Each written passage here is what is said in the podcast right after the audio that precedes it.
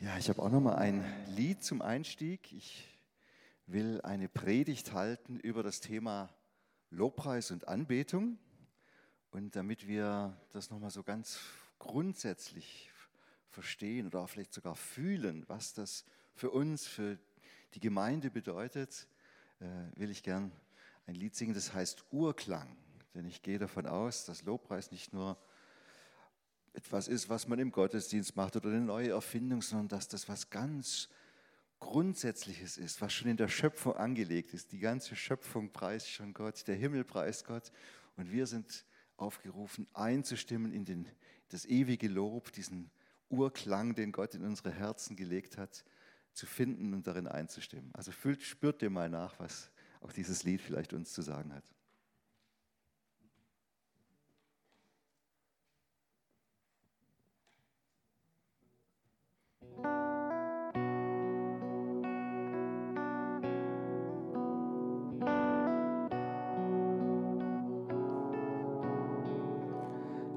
Aus der Tiefe fast verschüttet dringt der Klang der Ewigkeit von den Vätern, von den Müttern überbracht seit langer Zeit. Frohe Botschaft fast verloren, hart umkämpft, nie Gottes Wort im Fleisch geboren, dort erklingt sein Liebeslied, mitten im Kampf sein Liebeslied.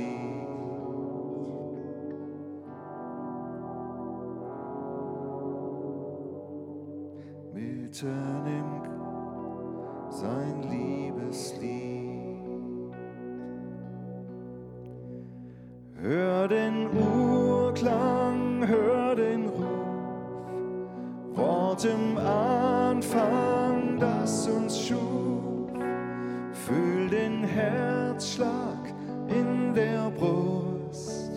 Schöpfergeist weg, Lebenslust, Liebesglut und Kampfesmut.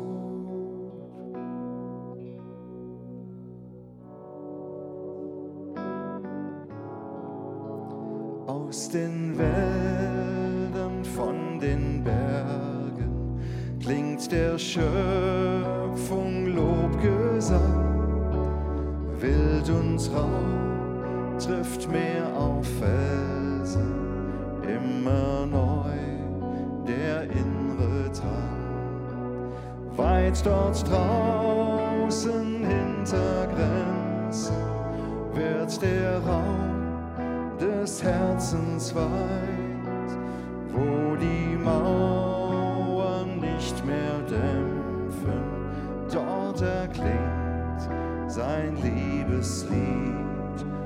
mitten im Kampf sein Liebeslied.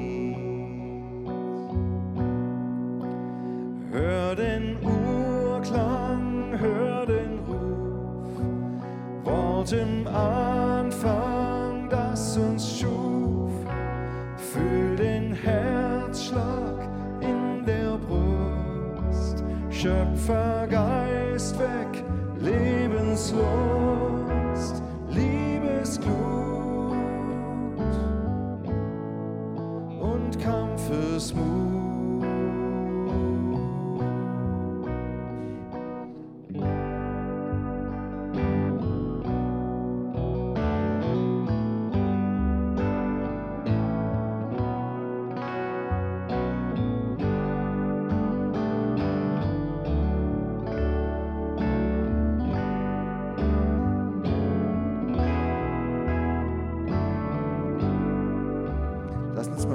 Dritten Vers zusammen zu singen, auch als ein Gebet für diese Kultur von Lobpreis und Anbetung, auch hier bei euch in der Gemeinde. Lasst die Quellen wieder fließen. Lasst die Quellen wieder fließen, die verschmutzt sind und verstopft. Lass das Leben wieder sprießen, das verhärtet und verkauft. Lass den Leib zum Haupt hinwachsen, heile Stärke jedes Glied, wo wir Christus in uns tragen, dort erklingt sein Liebeslied, mitten im Kampf sein Liebeslied. Hör den Urklang, hör den Urklang, hör den Ruf, Wort im Anfang, das uns schuf, fühl den Herzschlag in der Brust, Schöpfergeist weg, Lebenslust,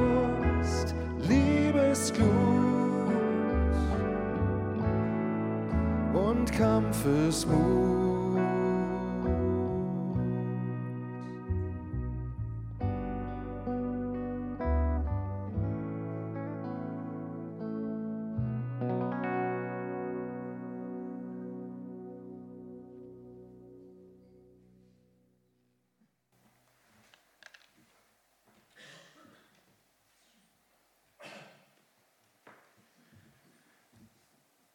Fünf Farben der Anbetung, so will ich mal das Thema dieser Predigt.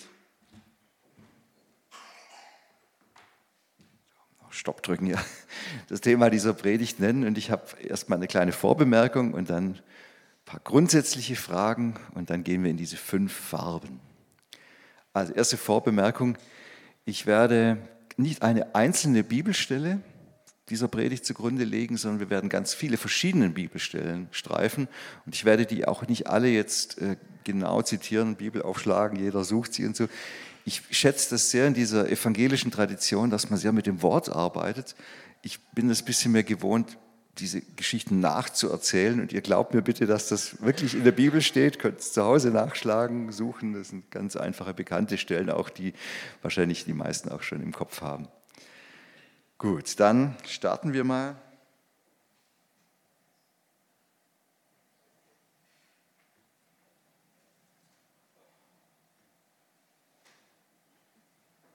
Ach, ist doch schön, wie Technik funktioniert.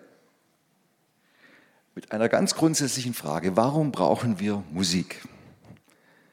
In der Kirche, im Gottesdienst, für unsere Spiritualität, ja, für unser Leben. Ich glaube, Musik hat eine ganz wichtige Funktion und so wurde sie auch fast immer in der Kirchengeschichte und auch schon im alten Israel gesehen. Musik bringt eine Tiefendimension in unser Leben. Zu den Worten hinzu. Ja, wir haben im Lied immer noch das Wort, aber durch die Musik schwingt das Wort nochmal auf anderen Ebenen. Körper, Geist und Seele. Ganzheitlich würde man heute vielleicht sagen. Ja, ich bringe euch mal ein kurzes Beispiel wenn wir Gott ein, unsere Liebe ausdrücken wollen, ja, ich sage zum Beispiel, ich liebe dich, Herr. Dauert ungefähr zwei Sekunden, drei Sekunden, 21, 20, zwei, zwei Sekunden. Ich liebe dich, Herr. Kann ich vielleicht dann nochmal sagen, ich liebe dich, Herr. Ich liebe dich immer noch. Aber ihr versteht, was ich meine. Ne? Also das ist eine nüchterne Angelegenheit. Verkopft haben wir gerade gesungen. Wenn wir jetzt aber ein Lied haben, ich lieb dich, Herr, keiner ist wie du. Anbetend neigt sich mein Herz dir zu. Da schwingt noch was anderes. Und es ist dieselbe Aussage, aber sie kriegt eine tiefen Dimension. Ich spüre das, was ich meine und wovon ich ja schon überzeugt bin und dass ich das sagen will, aber jetzt kann ich es auch fühlen, jetzt kann ich äh, es auch sich entfalten lassen. Luther sagt sogar, sie glauben es nicht, sie sängen es denn. Also es ist nicht nur so, dass die Musik unserem Glauben mehr Raum gibt, sondern sie bringt ihn geradezu hervor. Deshalb finde ich es auch manchmal in Ordnung, Lieder zu singen, wo wir die Texte noch nicht ganz verstehen oder sagen, das ist, der Schuh ist mir jetzt ein bisschen zu groß, da muss ich erst reinwachsen. So Hingabe an Jesus, gerade haben wir gesungen, lass mich ganz verschwinden, das ist schon sehr steil. Ne? Gerhard Terstegen, der war ein, ein Mystiker, der hat das wirklich dann auch gelebt in, in seinen, seiner Versenkung in Gott. Äh, heute muss man vielleicht sagen, also das ist was, äh, äh da müssen wir vielleicht ein paar Stufen vorher noch gehen, bevor wir ganz verschwinden. Aber Lieder dürfen auch ein bisschen größer sein als mein persönlicher Glaube, äh, um uns irgendwo hinzuziehen, den Glauben hervorzubringen. Also Musik hat äh, eine wunderbare Aufgabe. Sie kann natürlich auch übertrieben werden, sie kann auch, äh, man kann auf der anderen Seite vom Pferd kippen, natürlich, und das haben die Reformatoren dann ja auch versucht zu korrigieren. Calvin hat mal eine Zeit lang versucht, die Musik ganz wegzulassen, ja, nur noch das Wort in Genf. Hat aber nicht so gut funktioniert. Also er hat es dann relativ schnell, hat er die Musik wieder eingeführt, weil er gemerkt hat, nein, so sind wir Menschen nicht. Und Luther hat eben die deutsche Sprache entdeckt und äh, auch volkstümliche Melodien äh, genommen, damit die Kirchenmusik nicht abgetrennt bleibt von unserem Leben. Aber so sind wir durch die Geschichte hindurch einen Weg mit Musik gegangen und auch eben in diesen letzten Jahrzehnten mit Popmusik, die in die Kirche reingekommen ist, aus gutem Grund. Aber das werde ich später noch äh, ausführen. Jetzt kommt die nächste Frage. Also Musik allgemein, okay, aber warum Lobpreis? Warum müssen wir Gott sagen, wie toll er ist? Weiß er das nicht sowieso schon?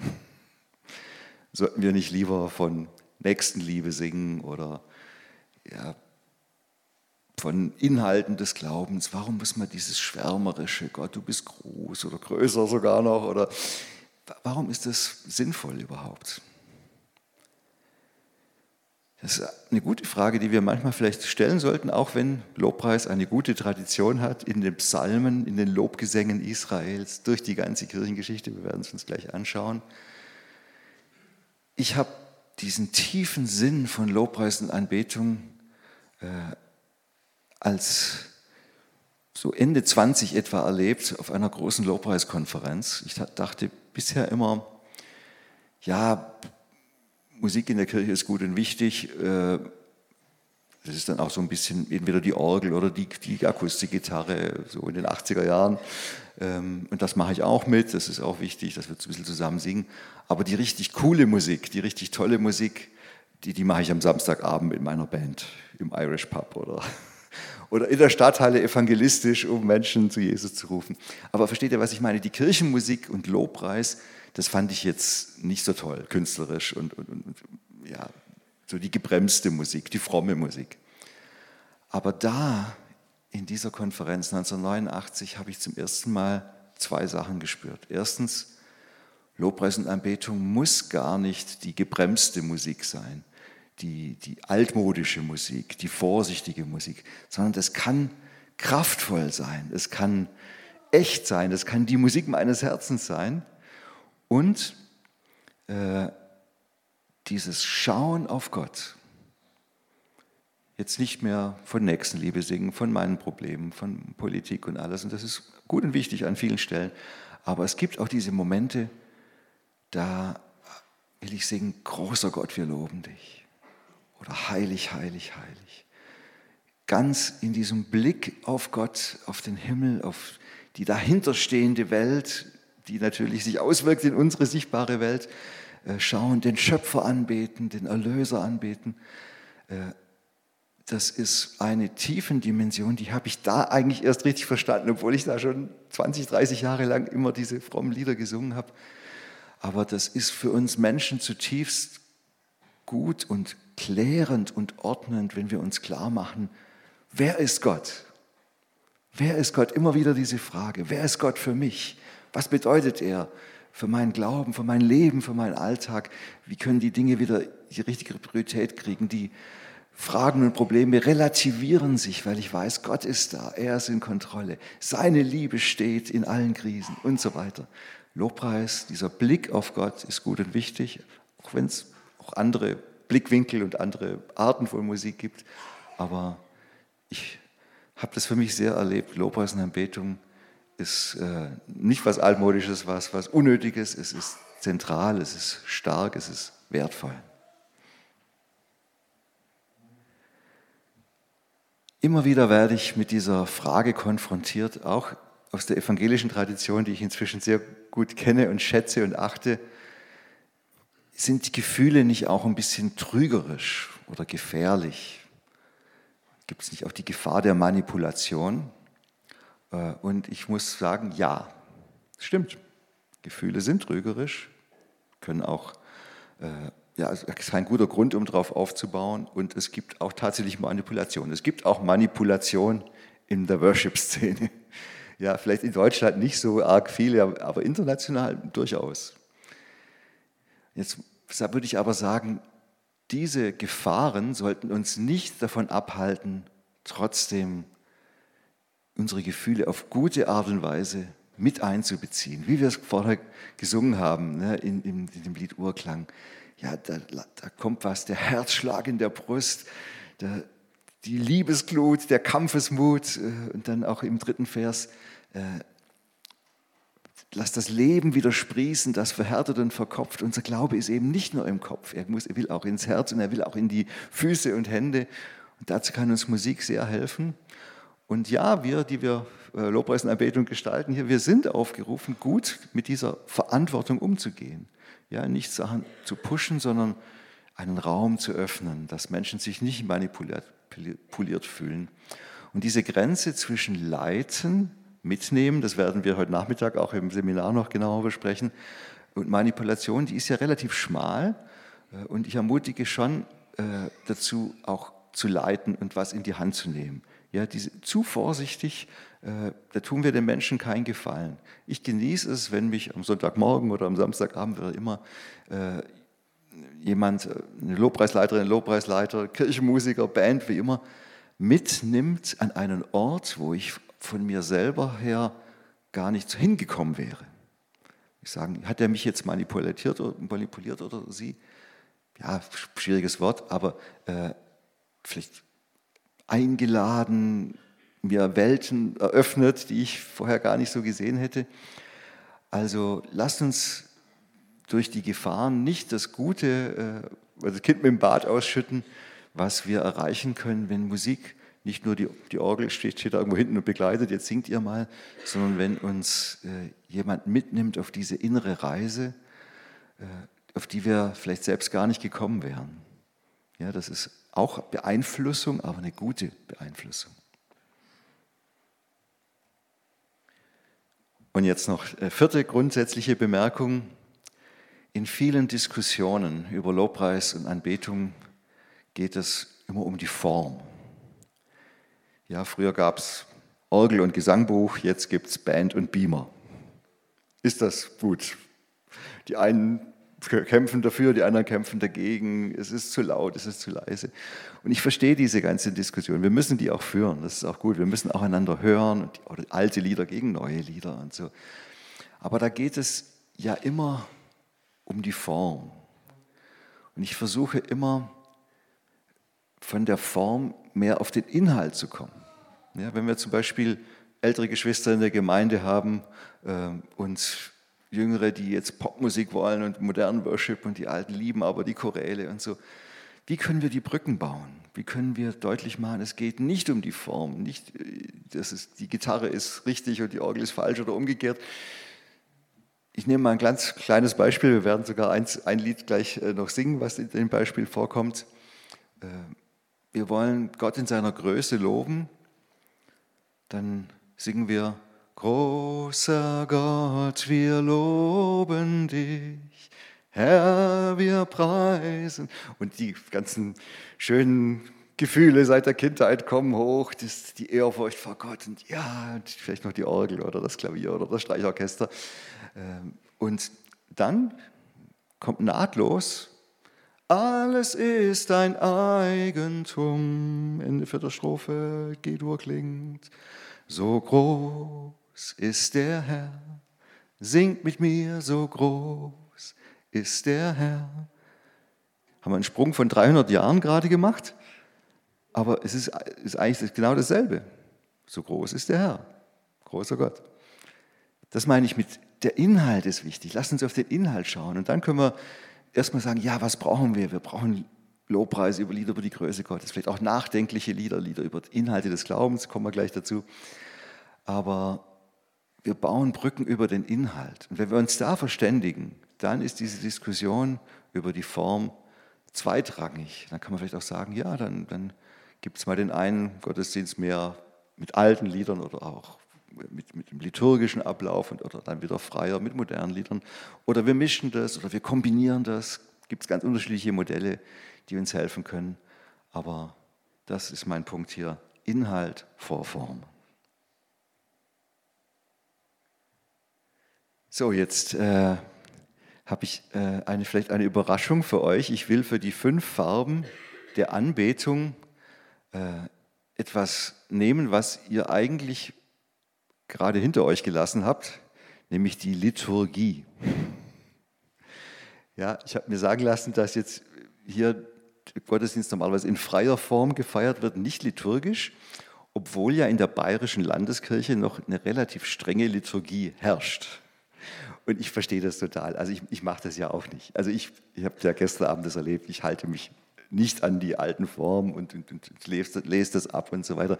Ich bin ja auch dafür, das frei zu interpretieren. Aber ich glaube, die alte Liturgie hat uns doch etwas zu sagen und hat auch unserer modernen Lobpreisszene etwas zu sagen, weil sie da über Jahrhunderte gewachsen ist und sehr ausgewogen ist.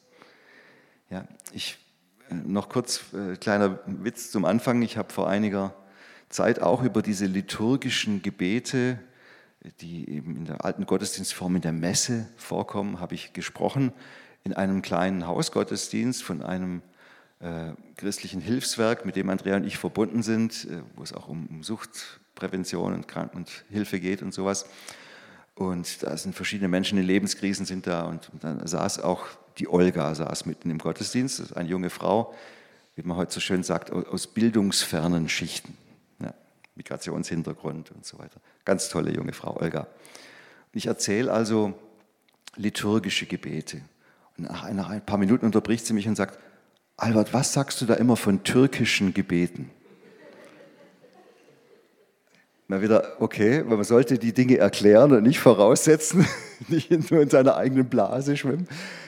Aber ich habe ihr gesagt, Olga, du hast recht, es sind türkische Gebete, auch wenn ich ein anderes Wort gebraucht habe. Sie sind nämlich in Kleinasien entstanden, in der heutigen Türkei, wo die ersten Christen äh, ihr Zentrum hatten, ja, Antiochien und dann Ephesus und so weiter. Äh, da haben die sich ausgebreitet im zweiten Jahrhundert und dort haben die ersten Christen überlegt, was wollen wir singen? Über die Psalmen Israels hinaus, die immer weiter natürlich gesungen wurden, auch Jesus und seine Jünger und auch die ersten Generationen. Und dann kamen aber die Paulushymnen und so weiter. Und dann haben die aus diesen, dieser entstehenden Schrift des Neuen Testamentes heraus bestimmte markante Stellen sich genommen und gesagt, das wollen wir jetzt auch singen. Wir wollen auch singen von Jesus, dem Christus und vom Heiligen Geist. Äh, und es formte sich diese Liturgie der Messe, der Heiligen Messe, also nicht hier die äh, Frankfurter Buchmesse oder die Karawan, sondern die Heilige Messe. Und die ist bis heute in vielen Kirchen eine Grundlage für das, was wir im Gottesdienst singen. Also speziell diese fünf Ordinarien, also die fünf feststehenden Gesänge.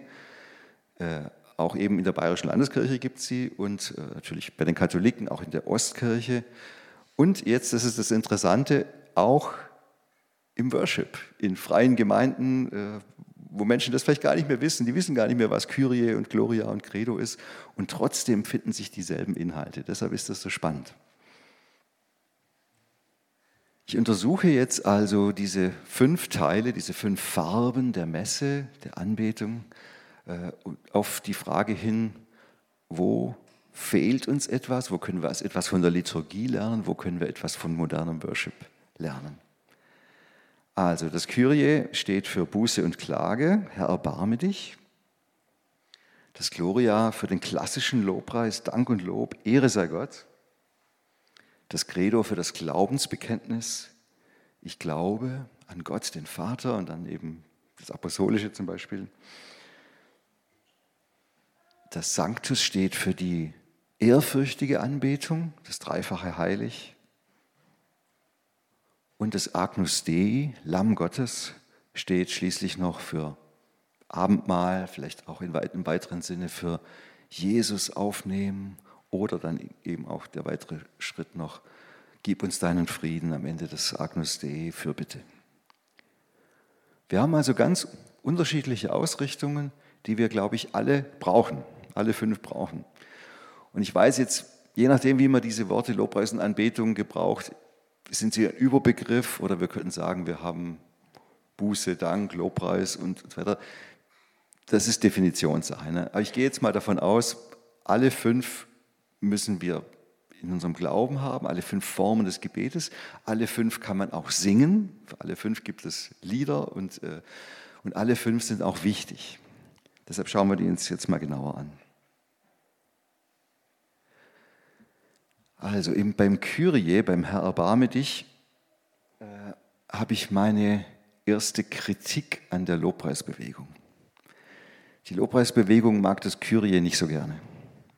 Ja, es ist ach, so, so, so ruhig und negativ, in Moll meistens. Die, die Lobpreisfans, die wollen lieber gleich zum Gloria springen, die wollen lieber gleich zum Sieg springen, die wollen nicht so gerne, gestern habe ich es gesagt bei sieben Worte, wir wollen nicht so gerne den Karfreitag haben und den Kar-Samstag schon gar nicht, da passiert ja erstmal gar nichts, wir wollen lieber gleich Ostern haben. Ihr lieben Leute, das Kyrie ist aber wichtig. Ich versuche mal zu zeigen, warum. Erstens, äh, weil unsere Welt, wie sie nun mal ist, weil wir als Menschen, wie wir nun mal sind, äh, vorkommen sollten in unseren Gebeten, in unserem Gottesdienst. Ja, später gibt es dann diesen Switch, dass wir sagen, wir schauen jetzt nicht mehr auf uns, wir schauen auf Gott, das verstehe ich auch. Dann kann man vielleicht auch sagen, jetzt geht es nicht mehr um deine Probleme, sondern jetzt geht es um Gott. Aber erstmal kommen wir ja, wie wir sind. Woher kommt das Kyrie? Aus welcher Bibelstelle? Herr, erbarme dich. Mal kurz nachdenken, ich beantworte die Frage gleich.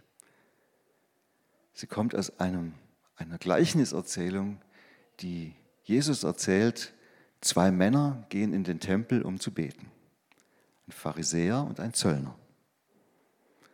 Der Pharisäer stellt sich ganz vorne hin und sagt, Herr, du weißt, was ich alles für dich tue, ich gebe hier alles nach strenger Vorschrift. Und der Zöllner, sagt Jesus, wagt es kaum, die Augen zum Himmel aufzuheben und er betet, Herr, sei mir gnädig, Herr, erbarme dich. Kyrie. Eine Empfehlung von Jesus, so sollt ihr beten, wie dieser Zöllner. Demütig, im Bewusstsein dessen, dass ich äh, vor dem gerechten Gott äh, nicht genüge, dass ich seine Gnade, sein Erbarmen brauche. Und das macht mich nicht klein. Ich verstehe auch die Kritik dann manchmal an diesem Buße und Gedanken und so. Nein, wir sind schuldfähige, würdevolle Menschen, die sagen, äh, ich komme hier nicht, niemand muss mich klein machen, ich, ich mit meiner Würde. Und in meiner Würde als Mensch erkenne ich, ich habe das Ziel verfehlt. Ich brauche Vergebung. Herr, erbarme dich.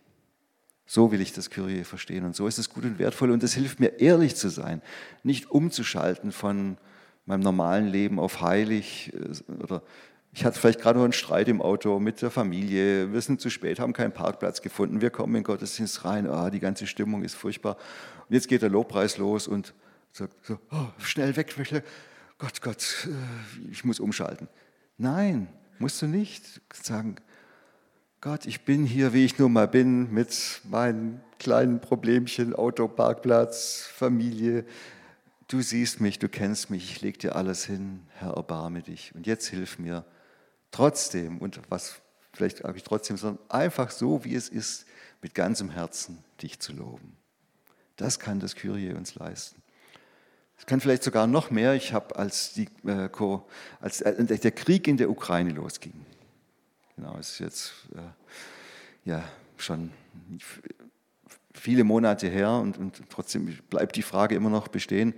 Haben jetzt auch mit Israel haben mich äh, eine ganze Reihe von Menschen angeschrieben, die Lieder für Gottesdienste aussuchen. Die haben gesagt, Albert, jetzt ist hier Krieg in Europa.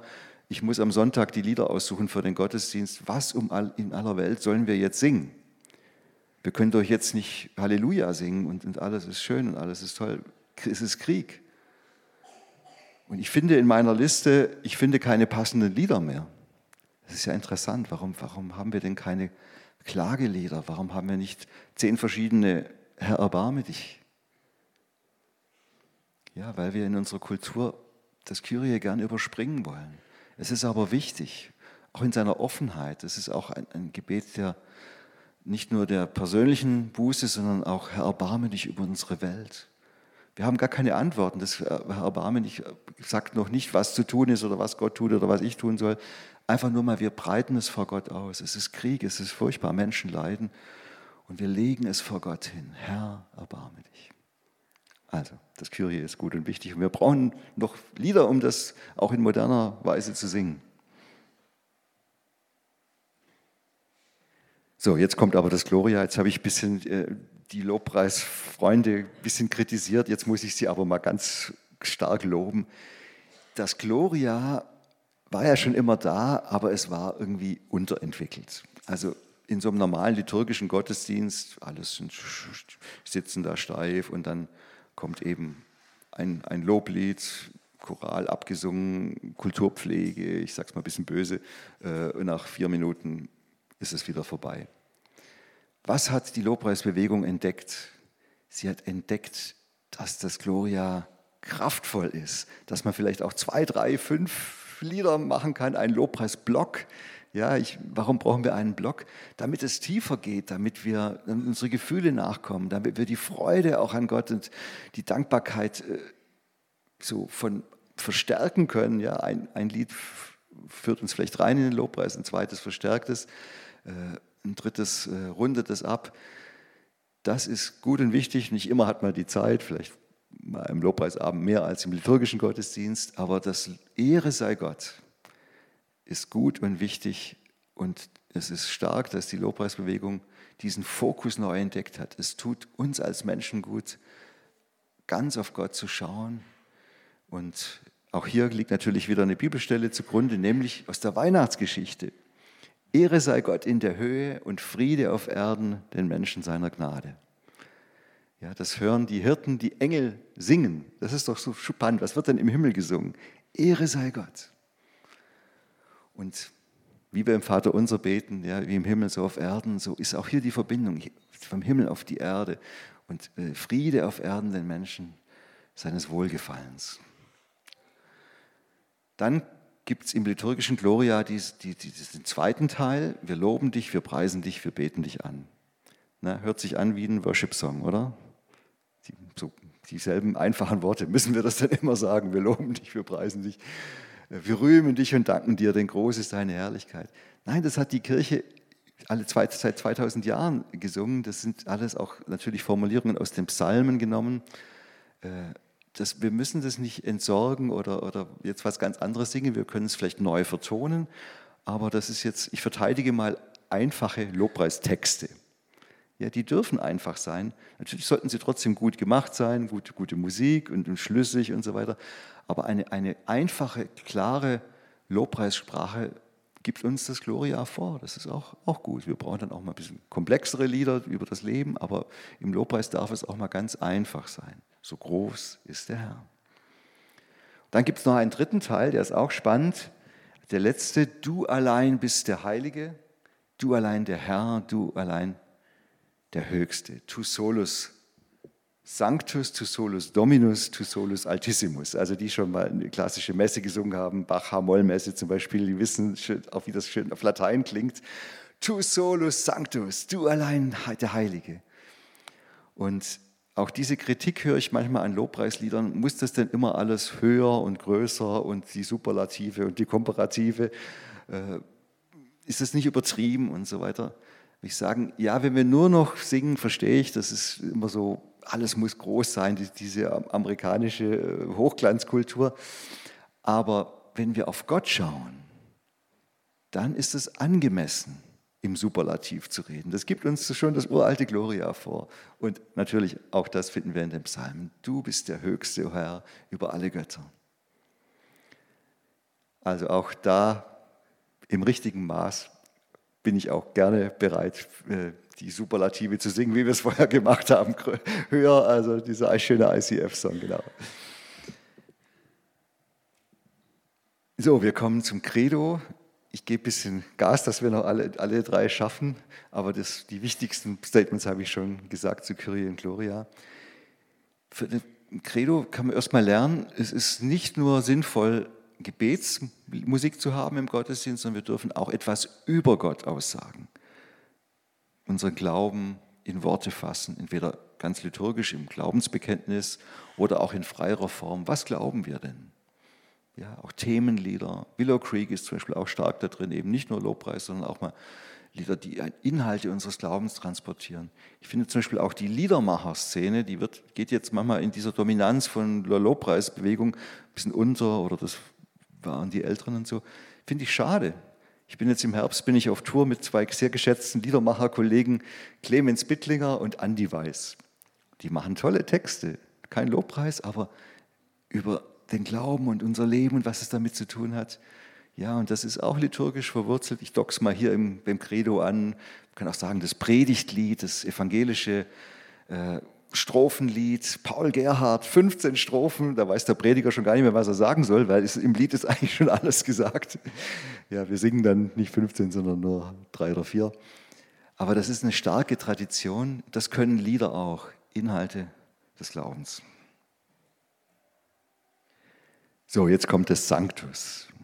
Ich habe extra den Michi gebeten, äh, dass sie nicht nur am Anfang ein paar Lobpreislieder spielen, sondern jetzt gleich nach der Predigt auch nochmal, weil wir jetzt vielleicht, nachdem ich mich hier äh, meine Leidenschaft mit euch geteilt habe, dass ihr vielleicht noch was anderes in diese Lieder reinlegen könnt. Wir werden jetzt gleich zwei Lieder über die Größe Gottes singen auch in diese Ehrfurcht vor Gott, der Raum geben.